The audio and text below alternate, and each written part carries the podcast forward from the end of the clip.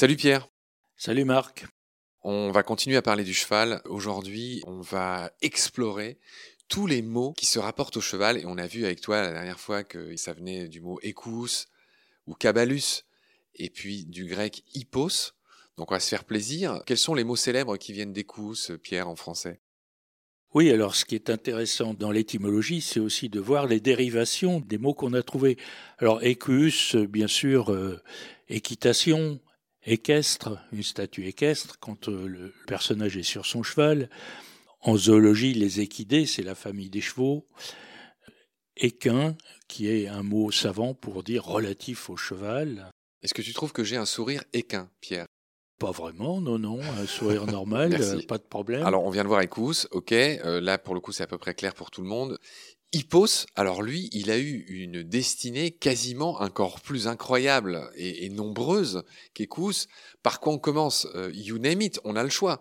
Est-ce qu'on commencerait pas par d'autres animaux? Est-ce que tu commencerais pas par nous parler de l'hippocampe?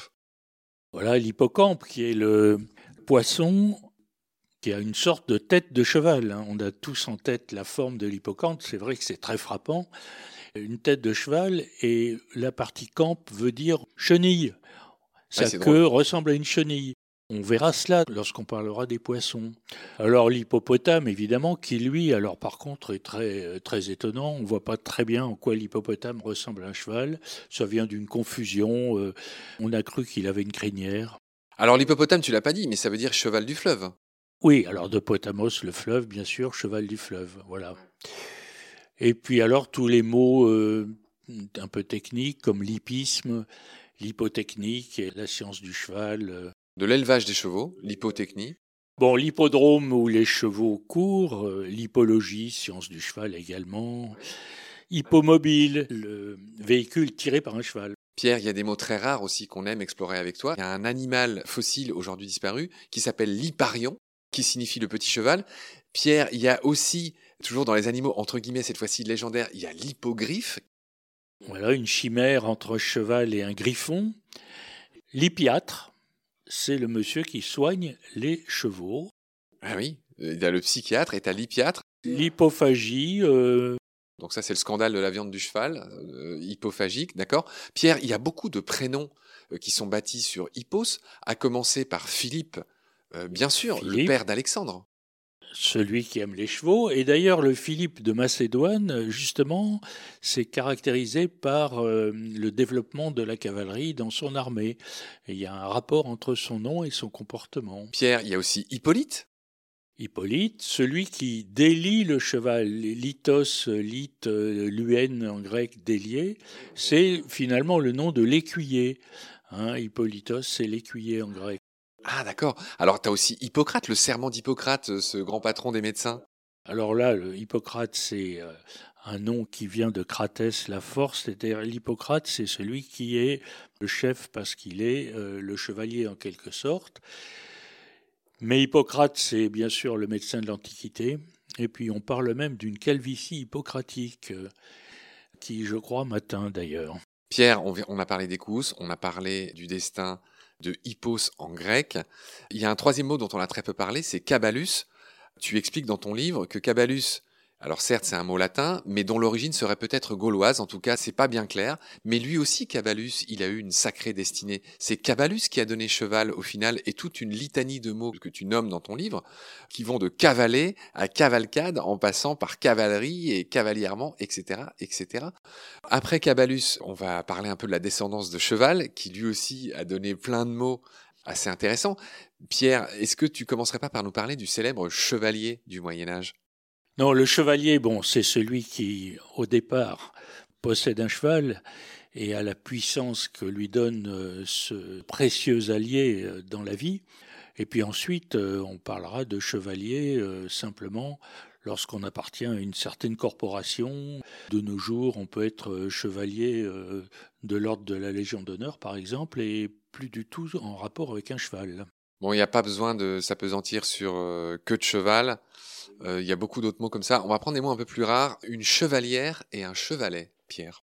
Oui, alors euh, chevalière, c'est un peu lié au chevalier, justement. C'est l'anneau qui contient euh, le symbole familial du chevalier.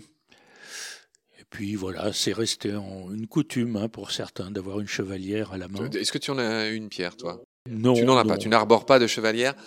Est-ce que par contre tu as un chevalet chez toi? Alors, chevalet, oui, oui, on doit pouvoir en trouver. euh, bah, c'est le support, euh, surtout pour mettre un tableau. Là, c'est un exemple du rôle qu'on a donné aux animaux comme support. On parle aussi de chevalement. Le chevalement, c'est l'installation qui est placée au-dessus d'une d'une mine de charbon jadis. Et on voit cette grande roue qui tourne, qui est la roue qui actionne l'ascenseur de la mine. Oui, alors étymologiquement, un chevalet, c'est un petit cheval, mais on n'emploie plus du tout ce mot pour petit cheval, on dira plutôt un poulain. Et donc, en fait, c'est un dispositif qui sert à supporter, par exemple, un tableau pour un peintre, simplement parce qu'on s'est appuyé sur les chevaux pour porter euh, des objets. Et puis c'est aussi pour scier une bûche, par exemple, on va avoir euh, un dispositif avec deux formes de X euh, reliées par une poutre, et voilà, ça ressemble un petit peu à un animal, et Oui, ça ressemble à un cheval en fait, avec ses longues jambes. D'accord, Pierre. Alors ça, c'était pour euh, Cabalus, les, tout ce qui est chevaux. Pierre, tu accordes un petit euh, encadré au fameux cheval vapeur. D'où vient le fait qu'on appelle ça les chevaux vapeur, les fameux CV dans les voitures, la deux chevaux par exemple. Mais oui, le, cheval a été euh, une force mécanique importante pendant de nombreux siècles. Et quand la machine à vapeur a remplacé le cheval, on a eu l'idée de comparer l'unité de puissance mécanique à celle d'un cheval.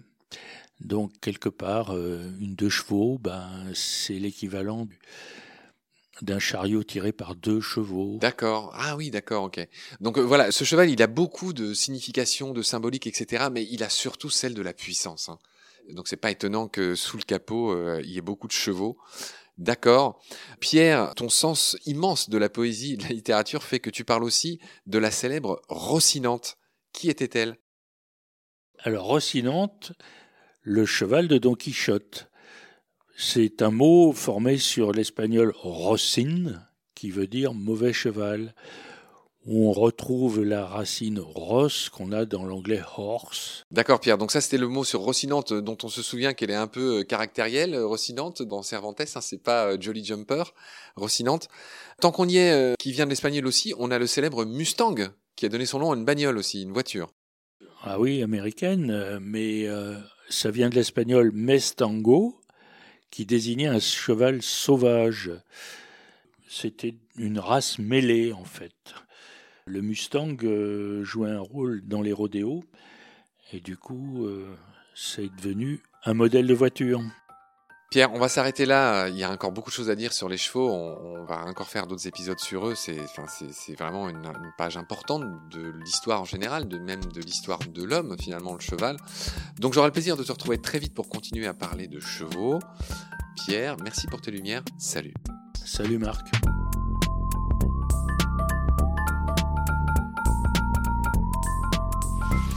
I've seen things you people wouldn't believe.